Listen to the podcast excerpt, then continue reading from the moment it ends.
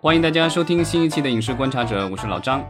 Hello，大家好，我是石溪。今天又有一位我们的老朋友哈参与我们的节目，特别的开心，就是来自于远方的安慕希。对，安慕希这个就是我们本来这个提呃有一段时间之前就想录这个就是综艺的 Q 二啊这节目，然后呢发现我们的安慕希出去远行了，远行了几个月来着？两个月，快两个月，休了个长假。嗯，快乐的夏天。对对，就是为什么我说安慕希来自远方啊，就是他是在一个可以到处去旅游的一个地方生活，所以跟我们的时差其实不太一样哈。嗯，对，现在是晚上。所以安慕希其实，在旅游的过程当中，看这个呃视频内容的时间就很少了，对不对？对，其实旅游的时候，顶多就刷一下短视频，看一看，比方说流行的一些新闻啊什么的，顶多关心一下一些综艺的一些重点。不太有可能就就完整的看完一个节目。是的，其实今天我们节目当中也会更多的聊到说，我们对于呃最近一段时间综艺可能在整体上哈都是会在收视层面上其实都比较冷的一些思考，就是可能大家现在可以选择的内容是太多了。那综艺其实作为一个品类，如何持续的产生这个热度，尤其是在我们现在当下这个其实政策监管环境还是相当严苛的这个时候哈，那综艺还能不能再出这种全民爆款？呃，其实是一个问号。那我们今天其实可以先来聊一聊，就是今年安慕希，你到目前为止关注了哪些综艺？我们先呃看看你有什么想跟大家分享的。嗯，其实今年我我距离我们上一次聊综艺，其实都是在去年了。那二零二二年，感觉那个能引引起大家热烈讨论的，也就在感觉是《乘风破浪》第三呃第三季播出的那个阶段，呃，什么王心凌、男孩女孩啊，以及各种各样的那个呃杰西卡的一些那个跳舞的片段啊，都感觉能引起很大的热那个热度。然后那个之后，我想就是陆陆续续几个效果的脱口秀节目。然后关注度好像也是很大的。对，我们在准备这期节目之前，其实还说，就是上次正经聊综艺哈，居然是去年的时候了。就本来以为一年过去了，我们应该有很多可以聊的，结果发现说，哎，说到节目，好像也有也有点这个乏善可陈。对，因为呃往年的夏天的话会非常热闹，有很多的这个选秀综艺，然后很多音乐类的这个综艺，对吧？然后但是今年就是这种 idol 啊什么之类的都已经销声匿迹了。自自从去年五一被很很砸了以后，对，那咱们其实要不然先来说一说这个芒果 TV 的几部综艺吧。我觉得芒果 TV 好像是到目前为止 看起来是最在综艺层面上哈，就是是最活跃的。对，像刚刚说的那个《乘风破浪》，以及正在播的《披荆斩棘二》，我觉得它的制作水平确实是没有话说，包括整个舞台的效果，然后那个人员的配置、嘉宾的配置都都是很好的，尤其是那个《披荆斩棘二》，包括那个大家住的宿舍。都被大家很夸了一番，说节目组偏心，给哥哥们住这么好的宿宿舍，但是姐姐们只能住一般的宿舍。这个方面是从来没有那个感觉，是从来不会失望。包括之前那个生呃生生不息的那个舞台灯光也都是非常顶级。只不过这一季节目看的时候。就早就没有第一季看的时候的那种冲突感。我记得以前我们也讨论过，就是把一群成名的女性放到一个他们不熟悉或者是甚至甚至于瞧不上的一个情境中，让他们去那个排练他们认为不感兴趣的唱跳，那已经没有了那种冲突感，大家反而感觉非常兴奋，然后非常喜欢成团，就感觉有一点。没有那种新鲜劲了吧？然后第二点就是宁静的转变，让我有一种被救赎的感觉。就是在第一季的时候，我们还记得他非常不屑参与节目流程，不屑穿团服，然后也不想遵守导演组的规定。但是在这一季，他说我错了，他说我以前不应该这样。然后他还教导。呃，同组的发现有他自己影子的一些呃新的成员说，嗯，你以你你就像我一样，你以后也会像我一样发现自己的这些问题。我觉得是一个很有趣的过程。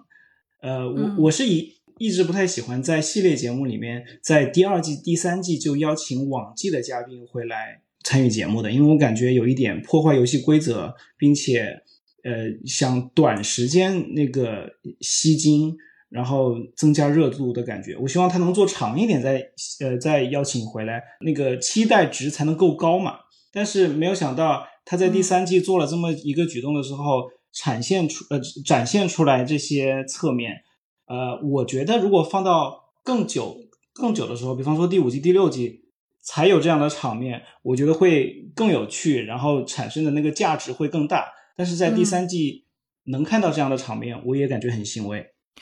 呃，但是你要想，就是我们这边的综艺，很多时候它可能不一定能播到第五季或者第六季哈。像这个《乘风破浪》播到第三季已经是挺不容易的了。他可能节目组会感觉说，哎，我既然是第三季能请到请回来的，我就赶紧先请回来。它的热度不一定能维持到一直做到第五季或者第六季，是吧？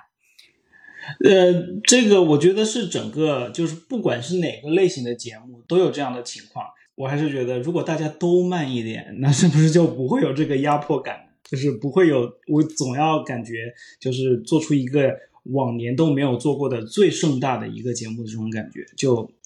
平平常常的按这个系列规定的那个守则宝典做下去，然后到了特定的时间给期待的观众一个回馈，我觉得那样是比较健康、可以做长久的一个方式。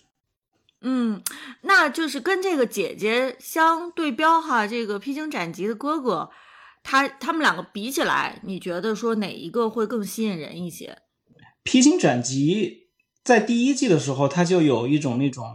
呃，男生之间的那种奋斗、热血以及那个兄弟情谊的那种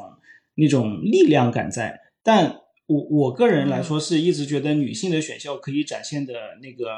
更丰富的情感，然后也可以展现出那个女性在行业生存之中的各个不同的就不同的侧面吧。但男性选秀看起来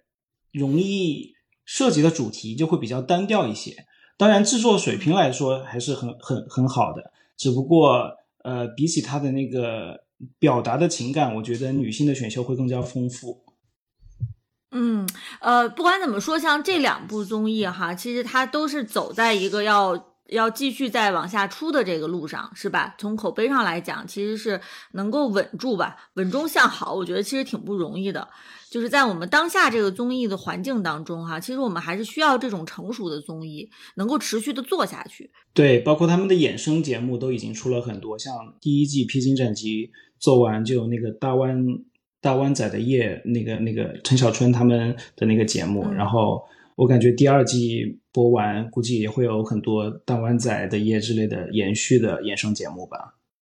嗯，哎，但是披荆斩棘的哥哥好像这一季他没有出什么特别火爆的人物，是不是？如果是跟那个乘风破浪比起来，哈，就是有没有一个呃，好像是全民特别追捧的这样的一个偶像级别的人物？当然，可能现在也挺难的。嗯，我的感觉好像就是乘风破浪时候主要是王心凌，然后对，呃，披荆斩棘我感觉好像他们应该也推了一阵任贤齐啊，但是好像可能效果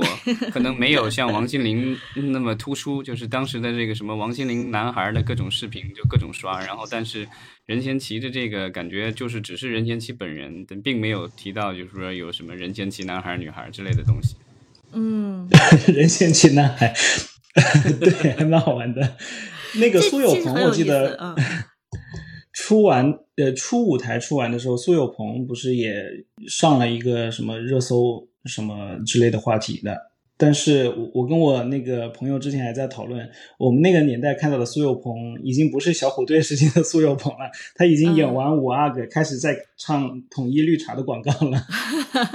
对，所以其实我觉得，如果比较起来，就是这个女明星的翻红哈和男性的翻红，它可能背后的这个逻辑还是不一样。毕竟唱跳的那个节目，呃，跟那个普通的，比方说唱抒情歌，嗯，达到的效果也还是不一样的。嗯，就是缺少了这个动作的配合，是吧？有对他们并没有什么对，因为我记得王心凌的这个推广的时候，其实很多都是这个模仿她当年的这个 MV 啊或什么里面的各种舞蹈，对吧？那个可能就是就是有各种反差，所谓的这种，因为很多是男生去跳她的那个舞蹈。嗯，对，任贤齐似乎没有什么可以 模仿的小片段。其实这个一会儿我们也会再详细的谈到哈，就是说到我们现在其实处在一个短视频风靡的一个时代，就是很多东西它的走红，可能多多少少要符合我们现在这个短视频时代大家的这个观影方式和分享方式。对，就是包括我们之前连呃聊那个暑期档的票房，当时那个《引入尘烟》其实也是因为就是短视频的这个，因为它在这个长视频平台上线了以后，大家有了素材以后，在短视频里面，然后推波助澜，然后最后导致它逆这个票房逆袭，对吧？对，所以就是说，可能短视频对综艺哈也有，呃，未来的这个综艺也会有很大的这个影响。当然，我们说回到这个《乘风破浪》哈，我觉得呃，王心凌她的这个翻红，其实到现在我们聊的这个时间点，好像这一波也差不多过去了吧？我不知道有没有持续的，就是王心凌这个呃品牌这个人设能够持续的有商业价值。肯定还是有的，不然那个衍生综艺也不会以他为主角，然后把他们呃之前公演舞台的那个团队又要邀请回来做一个节目嘛。感觉他在参参加完《乘风破浪》的时候，呃，以后在其他的节目也有很多活跃，呃，也有很多就是活跃在其他节目上，所以感觉他个人带来的那个影响力还是比较大的。嗯，但我的感觉就是因为像以前的这种综艺节目里面，就是如果能某某个这种音乐类的明星翻红了以后，像往这疫情前的话，基本上就是要啊乘胜追击，趁热的热打铁，然后开演唱会干嘛什么的。但现在因为可能疫情的原因，这也没有办法，这个继续这个这只能够趁热打铁，继续拍更多的综艺了。可以趁热打铁办个线上演唱会。嗯，但那倒也是啊。这个最近这个我们之前其实那一期聊过，就是啊、今年其实就是夏天以来，其实现在的话，好像基本上每周还是有这些我们的很多的老牌的歌星，然后在啊、开线上演唱会，对吧？前段时间中秋节我看的是这个周华健的演唱会，啊对对对，但好像这个热度什么之类的，好像就比这个之前的刘德华演唱会什么的好像要差很多。嗯，也也许我们年底的时候可以再回过头来哈，看看现在这个线上演唱会，今年线上演唱会有没有新的进展？呃，那咱们回到这个综艺哈，呃，除了这个《乘风破浪》和《披荆斩棘》的呃续集以外，芒果 TV 还有哪哪些节目是 M C 你关注到的？之前有一个呃比较好玩的节目，欢迎来到蘑菇屋，是作为呃《向往的生活》新一季的预热的一个节目。然后第一期就请了那个当年嗯，快乐零七年快乐男生十三强的其中几个人，然后来参加节目，结果反响非常好，然后微博上非常多人怀旧。导演组又帮他们做了一个呃衍生的节目《快乐再出发》，在呃东南卫视和芒果 TV 上播，然后反响好像也是非常好，豆瓣的评分是非常高。嗯，所以其实我们后来大家可能更多知道的这个快乐再出，就是呃这个宣营销方面可能做的更火的这个快乐再出发，实际上是欢迎来到蘑蘑菇屋的一个衍生的一个节目，是吧？就它前面其实是有欢迎来到蘑蘑菇屋去做这个铺垫的。对对对，而且也是因为有欢迎来到蘑菇屋，才有快乐再出发，因为大家才看到他们之间的感情，然后才发现他们很好笑，非常适合出一个团综。那如果说到这个欢迎来到蘑菇屋哈，其实我们可以也简单的说说说说这个向往的生活。这个节目我感觉就是这个深度农家乐，对吧？对它挺不错的，它因为它是电视节目，并不需要，比方说在网络平台播有热度才能继续办下去。那电视节目主要还是我我们之前也讨论过，《非诚勿扰》不都还播着呢吗？还有那个什么嗯嗯呃《最强大脑》这些，嗯我们当年看的那个综艺节目，到现在都都还在继续播。那电视主要还是一个陪伴的作用嘛，所以《向往的生活》既在那个电视上能有不错的效果，然后在网上还有还能有一定的热度，那它播下去也还挺自然的。对，就是我觉得你安慕平说的这一点很重要，就是它作为一个呃电视上面的一个节目哈，所以它其实从节奏上来讲，从面向的受众来讲，其实也会跟我们说现在这个平台的综艺还是有一些不一样的地方。它可能对于这种短时间内吸引眼球的这种呃诉求就没有那么高，它能够细水长流一些。其实看的时候也能感觉到，你在看，比方说，呃，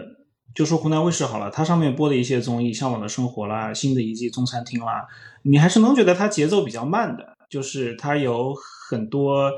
这样那样的小细节花字，让它整个的节奏变得没有需要，比方说。三分钟一个小爆点，五分钟一个大爆点那种要求，所以整体看上去就是在电视上播当做背景音，呃，你边在厨房忙边听他们的声音，其实就够了。然后它又有一又有那个足够的广告招商，然后还能起到一些旅游资源的置换，嗯，其实还挺正常的。嗯，呃，但是我们看这个豆瓣上哈，其实《向往的生活》第六季。呃，两万多人评价其实是五点九分，但是刚才这个欢迎来到蘑菇屋，我看了一眼哈，它基本上是有点八点多分啊，而且评价好像是三万多人评价这个欢迎来到蘑菇屋，所以就是说欢迎来到蘑菇屋，对他们是用的之前一季黄磊、何炅他们居住的那个地方，我记得是在宁乡，湖南宁乡的某一个呃小村庄，呃，他们用那个之前住过的地方，然后。邀请一些其他之前没有来过蘑菇屋的人，然后让他们一些，当然邀请的那群人，他们内外内部都是有一些关系和连接的。然后没有想到第一期请来的灵气快男，他们竟然有这么好的综艺效果，嗯，感觉也是一个惊喜吧。对，因为我看到豆瓣上好像就是非常有趣的评论，就是说这个欢迎来到蘑菇屋，至少前三期用百分之一的成本拍出了大于向往生活一百倍的效果。其实我觉得大家好像看这个综艺一眼能看出来，就是他是不是这个钱都花到刀刃上了。呃，可能我觉得很多人之所以喜欢这个向往呃这个欢迎来到蘑菇屋，是因为觉得。本身的这个没有花特别多的钱，但是最后这个呈现出的效果哈，对于情绪的调动可能要大于这个向往的生活。对，其实向往的生活像他们已经这么成熟的品牌，肯定就会有这样那样的智库吧？就他们的导演，呃，肯定会有这样这样这样那样的那个要求，然后有一些片段一定要出现，有一些品牌一定要出现。那当一个没有什么资金的节目组，你没有办法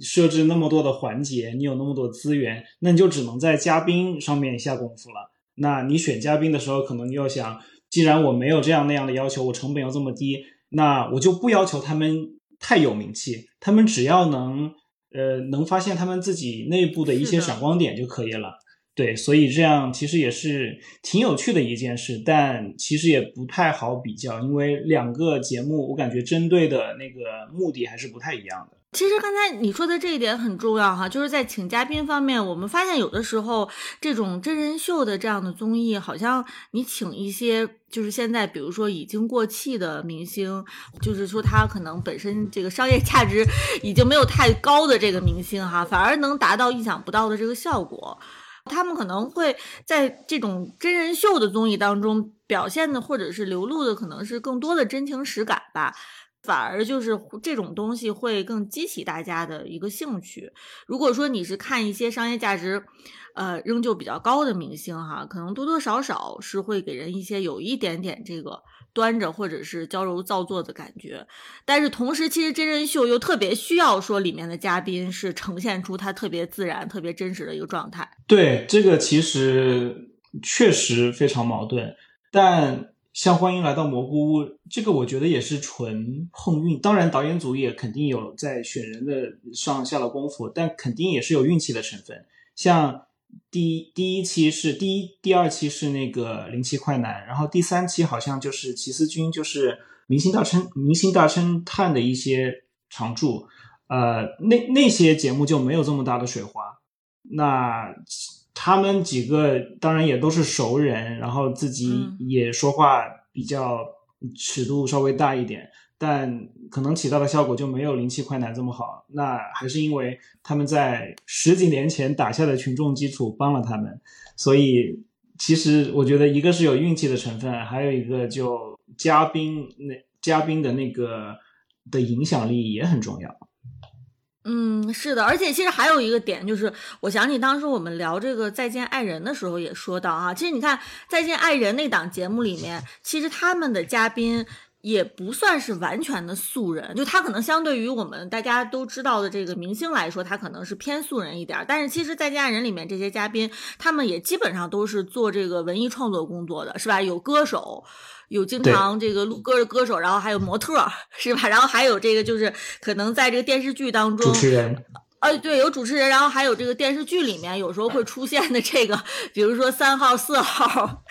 演员。所以其实这些人我觉得很有意思，就是说他们在综艺当中的这个表现哈，可能是会。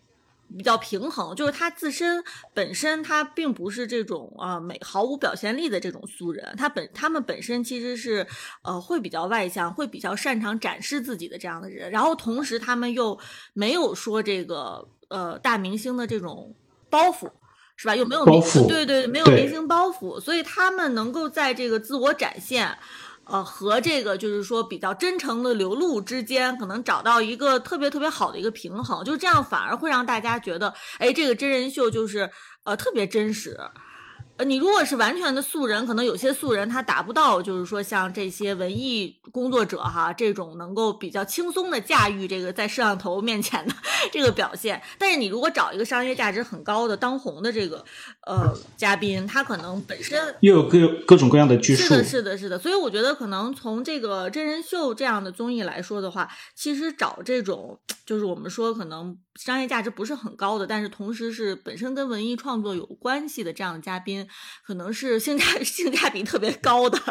呃，这个确实是一个方向，但还是说选人肯定是一件非常难的事。就是这个嘉宾既要能善于表达自己的情感，又要懂得怎么把导演组给你传递的一些信息很好的回馈给导演组。就是你知道了一个信息。你要让这个节目好看，你总得制造出来一些什么东西，然后导演组才能把这个拍下来呈现出来。如果你只是只是把它吸收，而没有做出一些反应，呃，不管那个反应演的也好，真的也好，多多少少得有一些反应，那这个节目拍出来才好看嘛。如果只是单纯的闷闷的，没有表达出来，那其实也不太容易好看。所以。嗯，找到好的角色确实是一个真人秀，不管是中外国的成功的一个非常大的。大的一个决定因素。嗯，没错。然后我们说，其实对于芒果 TV 来说啊，它能够及时的捕捉到这个欢迎来到蘑菇屋它的这个潜力，然后马上又做出快乐再出发。快乐再出发是七月五五号上线的。我们说之前的这个欢迎来到蘑菇屋是四月二十九号上线的。它能够很快的从欢呃欢迎来到蘑菇屋当中去想到说我出出一个这个呃衍生出来的这样的一个。综艺节目哈，我我觉得可以说明这个芒果 TV 他们是商业嗅觉是相当相当敏感的。然后果不其然，这个《快乐再出发》，我觉得是可以说是是这个暑期档的呃这个综艺的头把头把交椅吧。我看现在这个豆瓣上面它已经是二十三万人评价了，而且是九点六的高分啊，这个我觉得是真的是非常非常不错的，因为它呃，你看我我们说就是豆瓣上就是。至少是大家对他本身的这个创作质量也是认可的，然后他在这个我们说这个社交媒体上还能引起这么大的一个关注哈，我觉得还是对挺不容易的。对他们捕捉热点的能力的的速度确实是很快，但其实也有有有一点可怕，因为呃把什么东西抓到之后就迅速的怎么说呢？挖掘它的商业价值，并且我听说还要做第二季，嗯。他肯定会做第二季。对这种过度的挖掘，我会有一点就是害怕，因为因为我会觉得，就还是我说的，就做不长久嘛。嗯嗯，就是你觉得他呃，这个反应快的时候是真的快，但是这他是不是之后能够稍微慢下来？挖掘也是挖掘的真的深。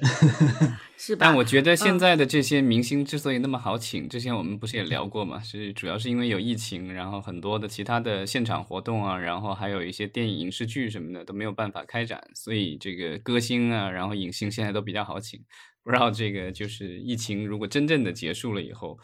会不会还能够凑那么大阵容啊？其实我觉得，呃，以现在我们目前国内的这个对于内容的这个创作大环境来说，哈，可能明星他在选择要上什么节目之前，其实也是会特别小心谨慎的。然后我觉得像《快乐再出发》这样的真人秀综艺，哈，它首先，呃，就是比较符合我们当下的这个主流的一个一个价值观，对，就是说它。其实是这种内容上面没有任何敏感的点的这样的，你看他的这个整个立意哈，就是强调的是这个快乐，呃，多多少少 其实基本上还是一个岁月静好啊，然后比较正能量的这样的节目。我觉得明星会很愿意通过这样的节目去去塑造自己的这个形象。但但说实话，现在感觉所有的综艺几乎都是这个主题，除了那种竞赛的综艺。对，像什么中餐厅，就无非也就是就是让大家什么慢生活，然后就感觉都是一样的，或者旅行《花儿与少年》，嗯，感觉都是差不多的。在所有的这种就是啊，我们强调快乐，强调这种自由自在的生活呀，这个惊喜、欢笑、感动，这个你觉得它是哪一点是超越了其他的综艺呢？对他们嘉宾内部的情感，你就能感觉到非常的真挚嘛。然后还有一个，我不记得是看哪个呃真人秀的导演说过，就是当一个节目，你能感觉呃那个节目越来越多的设计，越来越多的环节，你就知道他的那个嘉宾内部可能是没有办法推动一些戏剧张力的，所以你不得不需要导演组来帮你设计各种各样的环节。那快乐再出发几乎就没有设置太多的环节，它就相当于就给你一个就把你。第一集好了，把你放到岛上，然后让你自己找到路线走出去，这样的，它就没有特别复杂的，比方说规则环节设计，呃，它就靠几个嘉宾他们内部的插科打诨聊天，就能把这一集节目做下来。那其实还是要看嘉宾之间有没有真正的火花，然后他们感情是不是真挚吧。你说到这个，就是环节和嘉宾的本身自身的这个表表现力之间的关系哈，我其实也又想到了我们去年强烈推荐的这个。呃，再见爱人，其实他那里面，我们当时也特地说过，就是呃，一开始好像导演组还是试图设计很多这个额外的环节，是吧？就是又拍照啊，对对对，对。然后后来到后来，慢慢导演组也发现说，因为嘉宾自身本身的这个互相之间的这个化学反应就很很浓。所以就是好像反而就是后面后期做了一些简单的一些处理，简简化的一些处理，在这个环节上面，然后更多的时间对几乎就看不见什么，对几乎就没有什么流程了。所以就是在环节设置上，可能跟这个真人秀是不是能够契合，也的确是非常重要。嗯，我记得看到那个像像以前，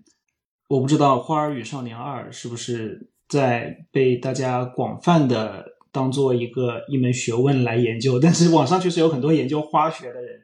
那个里面，我记得某个导演就说，当你看到所有的嘉宾都一团和气，并且他们还想办法来呃给导演组使绊子的时候，你就知道这个节目肯定就效果好不了，因为大家都已经 知道怎么在镜头上应对，嗯嗯，嘉宾自己就已经没有产生那种火花了，那你镜头当然就捕捉不到什么东西，然后他们还。会用各种计策来躲导演组的一些要求，比方说导演组下个指令，他们很聪明的知道我不要我不要接他这个指令，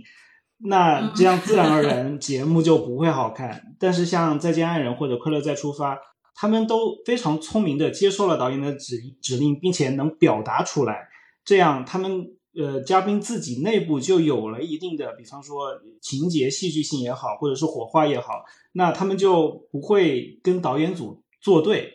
如果嘉宾跟导演组的关系是很好的话，这个节目成功的几率就会比较大一些。嗯，呃，那我们其其实之之前其实说的都是这个芒果 TV 的相当于真人秀哈，呃，可见其实我觉得今年的话，我们。真正值得大家，如果是呃想去回味的话，基本上就是这个《乘风破浪三》，然后还有《快乐再出发》。可能如果大家错过的话，我觉得十一假期期间 是可以再看一看的。对，然后现在在播的综艺，像刚刚说的那个《乘风破浪之后的星星的约定》，都是刚播。正在播的估计就是那个脱口秀大会了吧？嗯，那咱们就可以就是来聊一聊这个脱口秀大会吧。对对，像从那个你说了啥？我就是说一下，呃，就是呃，脱口秀的话，就是我们现在有一个这个比较新的一个数据，就是说现在咱们那个综艺里面，呃，就是脱口秀占的一个比例，我觉得比较有意思，因为这几年的话，就是呃，因为其实以前。脱口秀对这因为舶来品嘛，然后在国内其实前几年的时候，其实我也有去看过一些线下的演出，然后就是这个当他们还没有在综艺节目里出现的时候，其实大家对他的接受程度不是很高，然后只是在一些一线城市，然后有一些人说，然后还有一些可能是老外在中国说脱口秀，因为这个就把国外这个传过来，然后啊，自从这个就是在综艺节目里大爆了以后，然后这个就是。甚至在更小的二三线城市，就是冒出了很多的这种脱口秀俱乐部，然后现在就是啊全民脱口秀，对吧？然后这个脱口秀节目的这个比例其实也是越来越高。刚才我们聊到就是短视频嘛，就是对这种综艺节目的推动作用啊。我个人感觉是脱口秀的话，其实是比较适合啊这种就是呃用来就短短视脱口秀放在短视频里是特别适合，因为一个个段子就是很适合切割成一小段一小段。因为我其实这种脱口秀节目的话，很难就说花一两个小时，真的去看一整期。然后，但是就是在短视频里刷的话，我觉得好像很自然，就是基本上刷一个段子 OK，然后下一个。对，所以就是我们看说现在这个脱口秀会不会就是，呃，它其实太注重了这种在短视频上面能够传播的这种。就是太注重段子了，但是他没有说去整体规划一个脱口秀的综艺节目，它的结构和节奏应该是怎么样的？所以就是可能大家是有点太有意识的说，哦，我们这个节目当中反正是会有一些段子是成为经典段子，会在这个短视频平台上去，呃，疯狂的传播。但是他反而忽略了说，如果是一档综艺节目，它其实是要有一个整体性的。嗯，我也是觉得脱口秀。这种表演形式其实比较适合线下发展，我也我我也我也不太觉得脱口秀如果就是这个行业继续发展，或者是这个综艺形式继续发展，会对这个行业会有促进作用。我觉得会会会不太利于这个行业发展，因为你说脱口秀，就说脱口秀演员还是要。有生活嘛，就是你还是要能有创作能力，然后你能吸收那个生活中各种各样的细节。你不能，你不能是明星吧？你你你如果是一个明星，你就相当于失去了很多跟呃普通民众的生活呃有联系的地方。那你说出来东西就可能没有那么好的共鸣。我我个人的浅见啊，但我确实感觉像。李诞或者是脱口秀大会、吐槽大会，他们已经把这个行业做的这么大，然后把这个脱口秀这个表演形式引起了这么大的关注。其实我觉得几乎已经做到顶了。如果继续再这么扩大下去，也也不太可能。就总总不能每个节目，比方说一一百个节目，百分之五十都是跟脱口秀有关有关的，那那也很奇怪，不是吗？那做成这样，其实他们，我感觉这个行业在电视上、电视综艺这一块，应该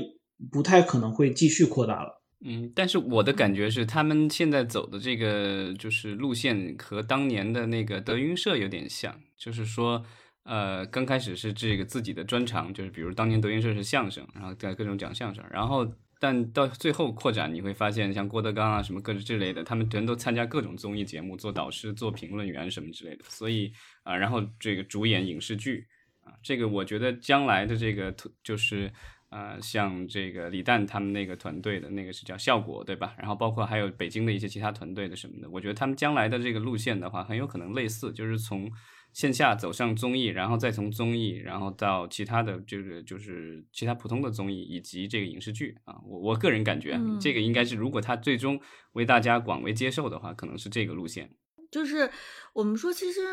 美国的这个脱口秀，我们现在看到它也会有这种，我们说呃，比比如说在奈飞上面哈，也会看到有某一个演员，然后他出这个 special。对吧？可能这个 special 也要，比如说四五十分钟，甚至五六十分钟，就是这个演员自自己在台上讲。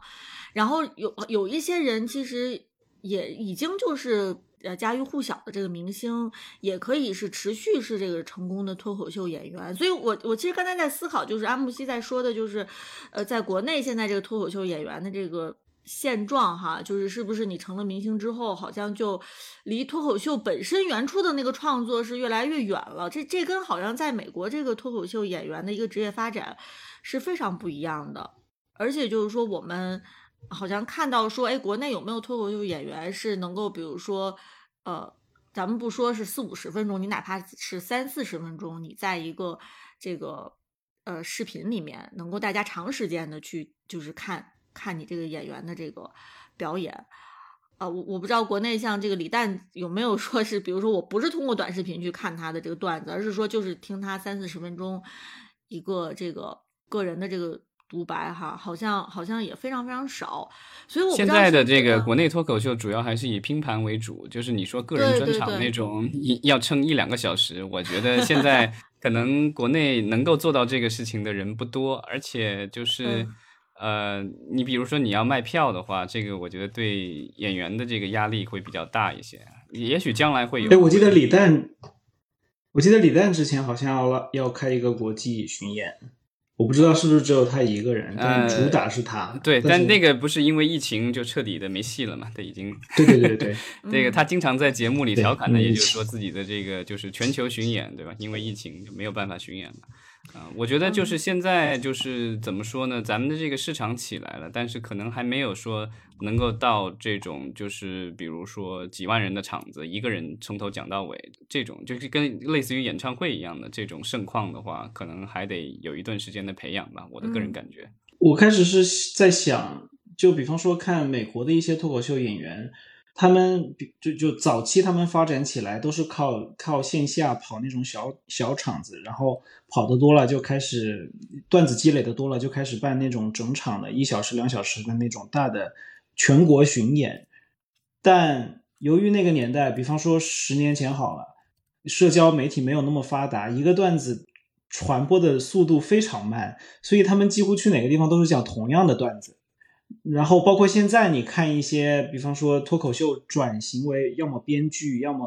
呃那种呃喜剧演员的一些人，他们有时候上不同的采的采访，也在讲相同的段子。但我觉得这个有一部分是因为，呃，比方说美国的观众，他们在接收信息的时候不太可能会看重复的东西，他们就一般，比方说看。觉得这个人好笑，看完他这个采访，或者是觉得这个采访有意思，就去看他的那个呃表演，就这样没有了，不会去疯狂的迷恋他，看他的每一个出席，然后商家也不会疯狂的邀请他，挖掘他的所有商业价值。但在比方说国内效果这样的话，你很少能看到一个人用相同的段段子在不同的节目上出现，然后他们的曝光也是非常严重的。其实这样，我觉得还是他们没有被很好的保护，所以他们就就就反向要求他们的创作力要非常的旺盛，才能一天写好好多个段子，然后不停的在电视上曝光。这样其实我觉得对那个演员的消耗也是很大的。所以就是回到刚才 M 七，其实你提了一个很尖锐的问题，就是说脱口秀是不是现在基本上这个产业？也就是我们见顶了哈，我觉得这个戏没有在电视上，电视在电视上，我觉得已经见顶了。但是我觉得下沉市场的空间还是很大的。就是你要办巡演，你肯定是不能光是年轻人看嘛，还是老老少少都要看嘛。比方说你在一个一二线城市办一个，比方说不要几万人的场子，你就几千人的场子好了。你那些票要卖出去，那你还是要有号召力的嘛。有号召力就代表你这个人不光能被年轻人认可，那可能你泛年龄层都要有一定的认可才行。这样我觉得还是有一定的发展空间的，对脱口秀演员。但是就像你说的，如果说这些呃，我们说这个演员脱口秀演员他在视频内容上已经被过度曝光，或者或者是过度开发了，它很难再反哺这个现场表演了。因为现场表演其实是需要我们说，比如说你至少一个小时的时间，你能够镇那个场子哈，你能在在上面一直说一个小时。但是你你在电视上的这种拼盘式的或者这种这种过度开发，其实已经很难说让同一个演员能够既驾驭这个视频内容，同时又驾驭这个现场表演。所以当你说这个。在视频内容上，其实已经见顶的时候，我觉得可能没有没有再再多的资源能够反哺到这个现场表演上了。我觉得这是一个很大的问题。嗯，就是这个行业要继续的发展下去，还是要看怎么能让人掏钱出来。就是你看完脱口秀大会，你觉得其中一个选手有意思，你想去买他的票看他的整场演出，我觉得这个作用要起到的话。会对这个整个，比方说脱口秀那种俱乐部有很大的促进作用，但这其实也不是李诞的责任，不是吗？他只是做一场做做一档综艺呃综艺节目有招商就够了。嗯，但是怎么我我我个人感觉啊，就是国内的这些脱口秀演员，其实全国各地都很多，然后能够上这些什么脱口秀大会啊，什么这种怎么办脱口秀什么的，这个都很难。一般一般你得吸吸吸引到类似于效果这样的大公司的注意。然后才有机会去登上这个舞台，所以现在我看，啊，因为我经常刷短视频，我发现就是越来越多的这些不知名的这些脱口秀演员会自己开一个号，然后把自己的平时的一些视频什么的放上去，然后期待就是说有有人关注，然后最后能够得到一些大的公司的关注。现在就是自我宣传，现在内卷的也挺严重的。嗯，但是这种自我宣传，其实我们说了，还是呃依托于这个短视频平台嘛。是吧？他就已经不是说我们传统的说这个脱口秀发源的这个，比如说美国，他他是这些演员是靠常年的在这种地方上面的现场演出场所去积累自己的这个技能。呃，现在的这脱口秀演员，他可能不会说跑很多现场的这个场子，不会不会走穴，但是他可能是就会通过短视频这种段子的方式去磨练自己的这个。呃，这个表演技能，那其实就是完全就是不一样的了，已经是，就是你你这样，那没准我们，嗯，就没准我们可以开发另外一种变现形式，就不要办什么线上演唱会，就办线上脱口秀，直播讲段子。这个我觉得也不是不可能，因为这个就是对对，现在现在受疫情的这种影响，这个各种场地现在用不了的话，它它其实我觉得那个现在的这个什么脱口秀大会什么的，其实就类似于线上这个演唱会了，因为它其实主要的播唱平台也就是在网络嘛，然后大家。就是可能不是直播，因为我觉得就是现在的这个，你你也提到了，就是他们跑那么多场子，讲那么多段子，我觉得不可能那么稳定发挥的，肯定需要一些剪辑、一些处理，现场的录制也不一定说有那么顺畅，所以就是可能要做直播的话，可能会对他们压力会大很多了，这个出错率就会会高很多。嗯，其实对我们说，除这个腾讯视频哈，除了脱口秀大会，还有一档这个脱口秀就是怎么办脱口秀专场。呃，这个怎么办？这档节目是有什么新意吗？跟这个脱口秀大会比起来，它感觉上像是一档脱口秀大会的呃预热内部员工的一个体验生活的节目。它相当于把效果签约的那些演员，让他们体验不同行业，然后在之后用那一天的经历去讲。去去去来编段子，然后命题作文就是。你知道他的这个形式让我想到了什么吗？他这个特别像那个什么心连心演唱会，然后每次到一个地方，然后这个样子这这也会有相有相声，然后跟当地有关的一些段子。他其实有一点像以前竞赛唱歌竞赛，每一场一个主题，然后根据那个主题，大家唱相关的歌或者是跳相关的舞。但其实这个也不像唱歌一样，你唱歌可以唱相同的歌，你讲段子不能总讲一样的段子，除非你就喊人来两个人辩论，那那也不太像脱口秀。是的，所以就是其实还是呃未来吧，对对于脱脱口秀这种形式的未来，其实我们可能现在还是打一个问号吧。所以要看说脱口秀大会到底未来还能做几季，然后以及它的口碑。和它的商业价值到底能不能够持续哈？对，看有没有办法开发出不同的变现的道路，让演员可以继续的，就是能生存，然后也能创作。呃嗯，我觉得现在呃他们主要的这个生存就是在这种类似于脱口秀大会这样的节目中大量曝光，然后就是做各嗯种广告。主要我觉得他们的收入一大块应该是来自于广告吧。对，来自于代言。嗯，对，但这样岂不是不就就也挺局限的嘛？这个行业也就比较难过，一家独大。对，而且就是这种方式，它能能持续多久，对吧？就是我们对一个脱口秀演员的一个开发周期啊、是不是会过度开发等等等等，这个其实都是可能未来我们要继续去思考的问题。对，而且我觉得就是根据以前的什么快乐男生、超级女生，然后各种选秀节目的这种经验的话，就是呃，艺人的话就是越做越大的话，肯定会跟经纪公司会有一些利益冲突。像之前的那个就是效果已经有演员出走了，对吧？然后我觉得这对个这个继续发展下去的话，应该会有更多的这个矛盾冲突会浮现水面。那说了，呃肯定会很多人对自己单飞出来做工作室之类的。是的，那呃说了这个脱口秀哈，还有有没有其他的综艺是 M 七觉得比较有意思，想跟大家分享的呢？我真的没有了耶，就像我们开始说的，乏乏善善可陈陈。其实就说说回到，就是有一些综艺，其实它的设定，我看的时候我是觉得真的很感兴趣，但是最终为什么没有看呢？我觉得可能也回到就是说现在整体上就是。呃，综艺大环境就是处在一个，因为我们能消费的内容其实真的是太多了。你如果一个综艺它没有达到这个全民爆款的程度哈，呃，就感觉就是说好像呃拿不出这个时间去看这个节目。虽然知道说哎这个节目也挺不错的，也想去看，但是可能真正去看这个这个实施起来哈是有一点。难难度的，我不知道你们有没有这种感觉。包括当时，其实我之所以看了这个《再见爱爱人》，还是因为我那段时间好像是呃腰不太好，然后只能躺在床上，我就在床躺在床上就把这个《再见爱人》给看了。但是如果我想，我如果是一个正常平时忙碌的状态，呃，如果你说到这个哎离婚类的这种综艺真人秀，我可能觉得哎挺好的，想去看，但是真正要开始看了，可能未未必成型哈。所以我觉得可能现在就是面临这样的一个问题，就是新的综艺它如果不能成为一个全民爆款或者有一定的这个热度的话，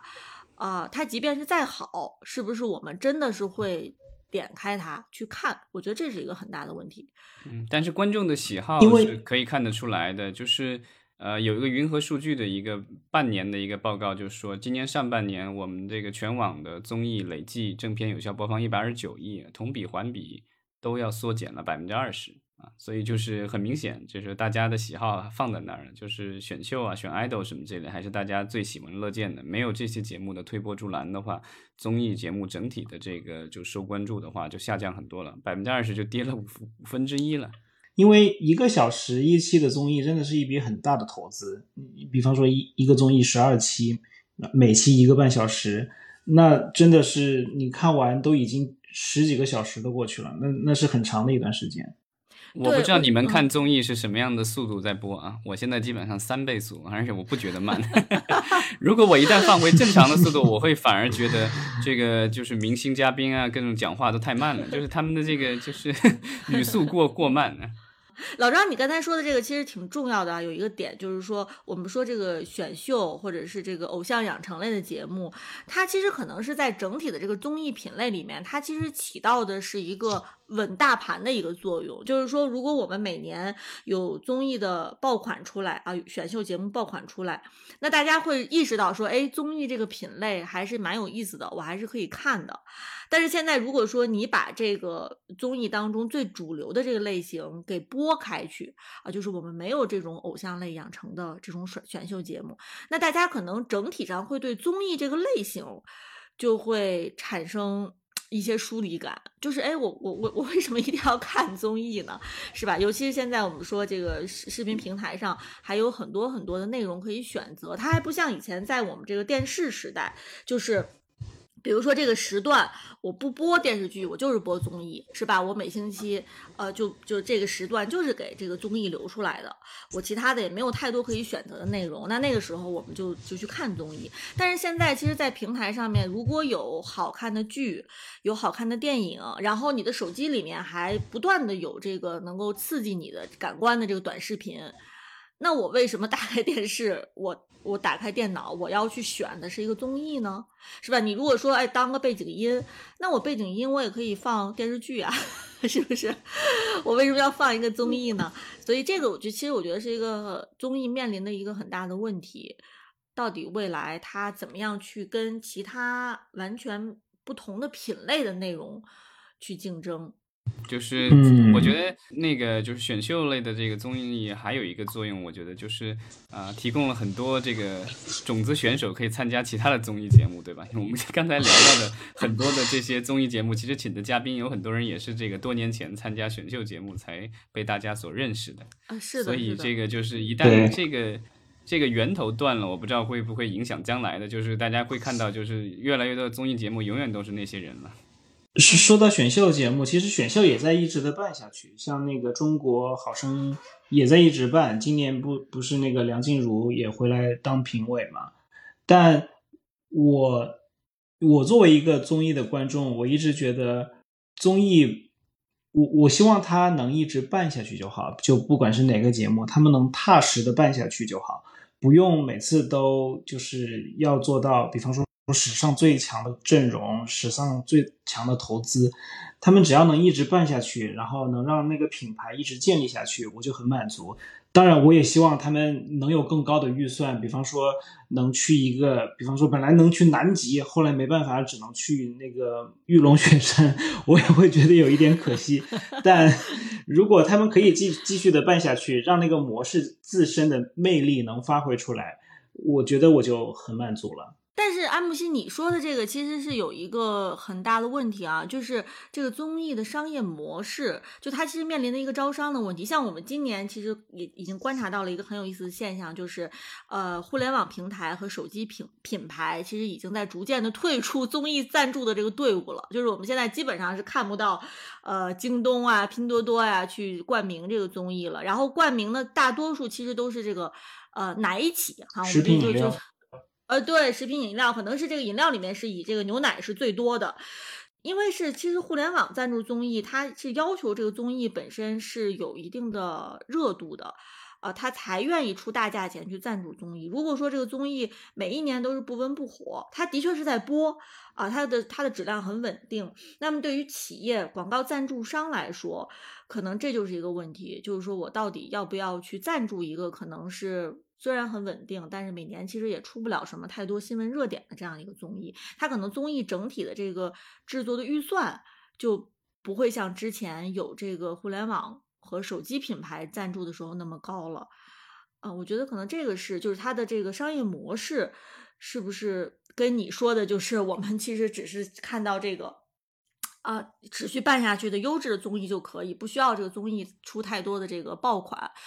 当然，除非就是说，我们知道现其实现在有些这个海外的综艺哈，它其实是由视频平台去买单的，对吧？它其实不是通过这种广告植入或者招商的方式。那视频平台办的这个综艺，那它可能是就是说，对于这个平台型的综艺，它又有另外的要求，就是视频平台买单的综艺，它可能跟要面向广告主的综艺又是不同的这个情况。我不知道老张，你在这问题上你有没有什么思考？就是说，未来这个综艺的这个商业模式，它到底是应该是由广告主赞助去买单，还是由平台自己出钱？嗯，这个我觉得就是像咱们的这个，就是现在呃很多呃观众对于视频网站的一个抱怨，就是我买了 VIP，然后结果你给我看个节目全是广告，这个其实就是我们现在的这个呃网络综艺的一个一个情况，就是。现在已经非常过分了，就是我最近看的一些综艺节目，因为之前好像这个网综还没有那么过分，基本上就前面打点广告，然后有一些立牌，然后主持人有可能口播一下，然后现在的已经变成了就是像芒果的这些，我看的芒果 TV 的它的一些前面有广告，然后有各种立牌、各种展示，然后中间还不断穿插镜头，就是包包括嘉宾主持在讲话的时候，镜头也要切到这个品牌去。就是嘉宾也要这个中间还要跑什么小剧场，其实就是广告。然后另外的话，也要嘉宾也要口播，然后所有人在一起一起干杯牛奶，哇，这个就是已经特别夸张了。那你你如果充了那个芒果 TV 的会员，应该会免去部分广告吧？至少没有这个免不了，因为它已经放到节目的一部分。对，已经免不了了。然后这个就是因为现在很多这个这种综艺类节目，就是主持人也已经省掉了，所以基本上是嘉宾客串主持，然后基本上然后他们就。口播了，口播了，完了以后就我很震惊啊！就一群人在那儿喝牛奶，然后，然后过了一会儿说小剧场，然后中间休息小剧场也是一起放出来的，那不是广告，那个就是一个内容本身。然后一群嘉宾坐在那儿又在喝牛奶，一边弹弹弹吉他一边喝牛奶，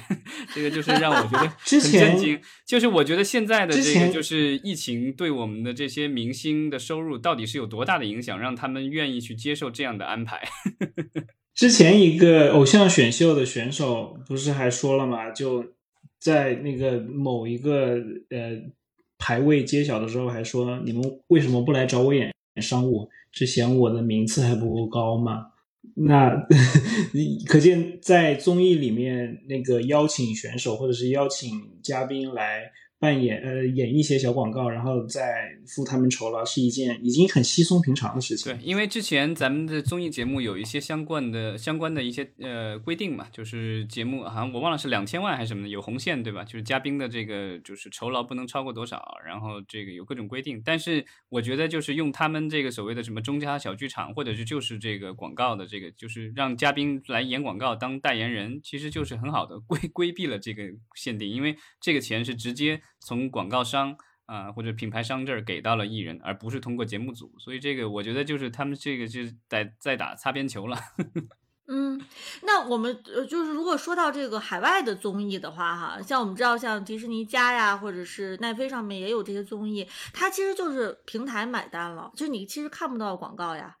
是吧？就是平台买单这种情况。怎么说呢？就是它的广告的话，可能来源于中插中插广告，因为就是它。中间还是会有一些这个休息时间或什么之类的，有些是在呼噜上什么播的，它会中间会有广告。现在迪士尼的话，迪士尼家也有带广告的版本呢，所以它中间是可以插广告的，它那个有有广告收入产生。但是在正片里面，其实我们很难去看到广告，至少没有像咱们这么就是扎眼吧，就是那么大一个广告牌或者是一个品牌的 logo 什么的放在那儿，真嗯，然后甚至就是比如说这个嗯披荆斩棘什么的，我看他们进他们的所谓的宿舍。然后床上摆的那个抱枕全都是打着品牌的 logo 的啊，很大很扎眼，这镜头打过去就是让你看到它，啊，所以这个就是我觉得怎么说呢？就如果上将来的这个商业模式改变的话，那可能这样的会越来越少。但至少目前来说，我觉得我们的大量的网络综艺还有电视台的综艺的话，都是非常的依赖啊广告赞助商。所以呢，现在就是这个衣食父母的话。绝对不能够懈怠啊！我就我不知道这个这个商业模式能够持续多久啊！当然，国外的那种，呃，我觉得怎么说呢？他那他们就完全就在拼内容了，就是说这个我不靠广告商，就是拼内容。然后那这个节目是否成功，基本上就是说有多少观众看我这个节目，然后有多少观众因为这个节目而订阅了我的服务啊，这个是他最重要的。但现在的话，目前来说。呃，一个就是我们国内的这个综艺节目主要的这个衡量标准就是看有多少广告商赞助我了，对吧？这个是成功与否。其实这节目，比如说开到这个二三季或什么之类的，你会看见，就是如果这个节目成功的话，那就是广告商越来越多，然后可能这个冠名费越来越贵。其实我我觉得看有时候美国的节目有一个地方还挺有意思，就比方说看真真人秀节目，有时候他们会去餐馆嘛，比方说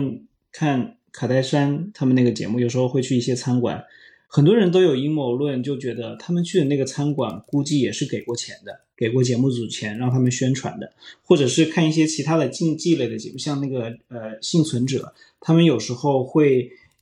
有一些奖励环节是某一个餐馆或者是某一个呃广告商呃或者是那家居店赞助的，就是说这个这一次的奖品。奖品由某一某一个商家提供，其实那些广告也是经常有，然后那些广告有时候也挺令人反反感的。但像老张刚刚说的，就几个人坐下来喝奶那样的泛滥程度，那还是有一点夸张，因为。那个就是像以前的，我看到那个什么，比如呃美国偶像啊，啊不不是美国偶像，那个什么就是美国达人的那个，它里面的那个就是它有赞助商，因为它最后这个达人呃最后的冠军的话是拿到一百万美元的奖金，以及一年在拉斯维加斯的一个秀，然后他会把那个你的这个秀的这个地点、那个酒店什么的，那赌场酒店什么的说出来。这个我觉得是一个、算是一个植入广告，但那个我觉得就是比较自然的，你就说出来，不会跟你说这个酒店怎么好，住进去怎么豪华什么的，就是跟你讲一通这个东西，对吧？现在的这个 对，就还是很克制的。对，然后我觉得现在的这个综艺的话，就属于你看，比如说看一个小时节目，然后半小时可能是广告。嗯，对我有一个阴谋论，就是以前看，我记得呃马东那个辩论的那个节目，他不是总是在想方设法埋一些梗在广告里，然后念出来嘛。然后很多人就说啊，好有趣，喜欢马东念广告，花式念广告。我感觉那个应该也有可能是广告商，或者是有人买了人故意带风向，而让大家喜欢听，就是鼓励大家去听这样的广告。我觉得就是你不用阴谋论了，因为我发现现在的这个就是国内的综艺节目已经变态到什么程度了，就是你给钱，我就给你大大的 logo 一一直上镜头，然后口播不停。你不给钱的话，所有 logo 什么之类的全部都是打马赛克的。就是有时候这些明星嘉宾或什么这些拿出来东西，有可能跟他们没有关系的话，全部都马赛克，你看不见是什么。嗯，对，所以其实我们就是说，呃，未来这个国内的综艺，在商业模式上，可能是不是也是进入到一个恶性循循环哈？就是这个预算基本上是来自于广告商，然后呃。造成了这观众的这个观影观看体验可能下滑下降，然后大家可能就更更对综艺这个内容就有一些呃不感冒，然后可然后这个综艺可能就越越发的要去依靠这个广告赞助，然后慢 慢慢慢这个综艺就变成了一个大长的一个 广告节目了哈。那这个可能就是哎一个恶性循环必须了啊。必须得说，这个不光是综艺的问题嘛，像那个电视剧也是这样的情况，也挺泛滥的。尤其是有时候古装剧，我记得是那个时候《延禧攻略》，我记得他们中间也是穿着古装出来演一段奶的广告，而且那个还是会会员的专享广告，就是有也有这样的情况，古装剧，然后他们也拿着产品出来推荐。嗯对，但我感觉但是剧剧里面至少还没有说，就是我演着演着中间，然后我突然就说这个你要喝这个奶，这个奶对你多好，这 也这个有呀，像那种都市剧也是有的呀。啊、但这个我觉得没有没有像综艺节目那么夸张，综艺节目是所有人在一起干奶呀，这个就是 不，因为因为你的电视剧，我们说它的商业模式跟综艺还是会有差别，就是电视剧对它不它不是完全依赖，它因为它对对对它靠平台平台是要要出钱会员嘛买的这个对对对对这个东西就是还是靠会会员员收入。嗯综艺的话，因为它为了就是因为它现在就是有一个，我觉得它这个怎么说呢？恶性循环呢？因为它是靠广告商。来支撑起来的，所以呢，就是这广告商希望的是什么？就是我尽量多的曝光，那样的话，就是我不能够太多的限制，就是非会员就不能看。这个好像有点那，现在基本上我看，基本上都是说非会员也能看，只是说非会员可能广告看的多一些。另外的话，有一些呃幕后的一些什么东西的话，必须要有这个会员才能买，或者是有一些选秀之前的，比如说会员才能够多投票什么的，有一些这样的差别。但是它基本上不会限制说你不是我的会员，我就不让你看我的综艺节目。这个好像呃目前来说，我觉得好像这个情况还比较少。然后之前其实咱们也聊过，就是说有一些剧搞这种就是提前点映或提前点播什么的要花钱，然后这个综艺是否也会搞类似这样的情况？现在好像之前有人尝试过了，我印象当中已经有综艺尝试过了，但好像似乎可能效果没有那么理想嘛，所以最近好像已经没有听说这个就是有综艺搞这种单独单集或者单季收费的这种。对，所以我们其实就是说回到接下来未来到底综艺，尤其是咱们说国产这个综艺吧，到底上商业模式上能不能有所突破哈、而不是像现在好像感觉是 怎么是这个广告越来越多，越来越多，然后这个内容好像这个。嗯，反而就是因为受到这种环环境的影响嘛，可能话题上面就是没有那么的丰富，没有那么的犀利和尖锐哈。可能 这种情况，我不知道会不会影响到未来，就是咱们国内的观众对于综艺这个内容品类的，呃，这个认知啊，会不会就是离这个综艺越来越远了？我觉得这个咱们未来可以再持续的观察。没错，这个其实我现在想一下还挺有道理，因为这种情况在两年前好了，都还没有这么泛滥，但从那个偶像选秀那一波开始，好像呃明星选手代言商务就变成一件很自然的事情，确实非常影响观看的。嗯，我觉得可能也就是因为之前的这种各种政策把大家逼的没办法了，因为就是羊毛要出在羊身上，对吧？你不能够就是付很高的片酬的话，那你得从其他地方给补上，那就只能够是从这种商业合作上来补了。好，那咱们其实今天已经聊的挺多的了哈，呃，最后咱们可以看看有没有听友上来跟我们做一个互动。哎，欢迎我们的老朋友，能能听到吗？可以，可以，没问题，能听到我们吗？嗯。可以可以，啊，我前面听了一下，就整个一期，因为我我本身虽然不是一个狂热的综艺爱好者，但是也看了一些综艺，比如说像呃明星竞技类、竞演类啊，还有像那个前面提到的脱口秀啊，我自己还参加过脱口秀大会的线下录制吧。就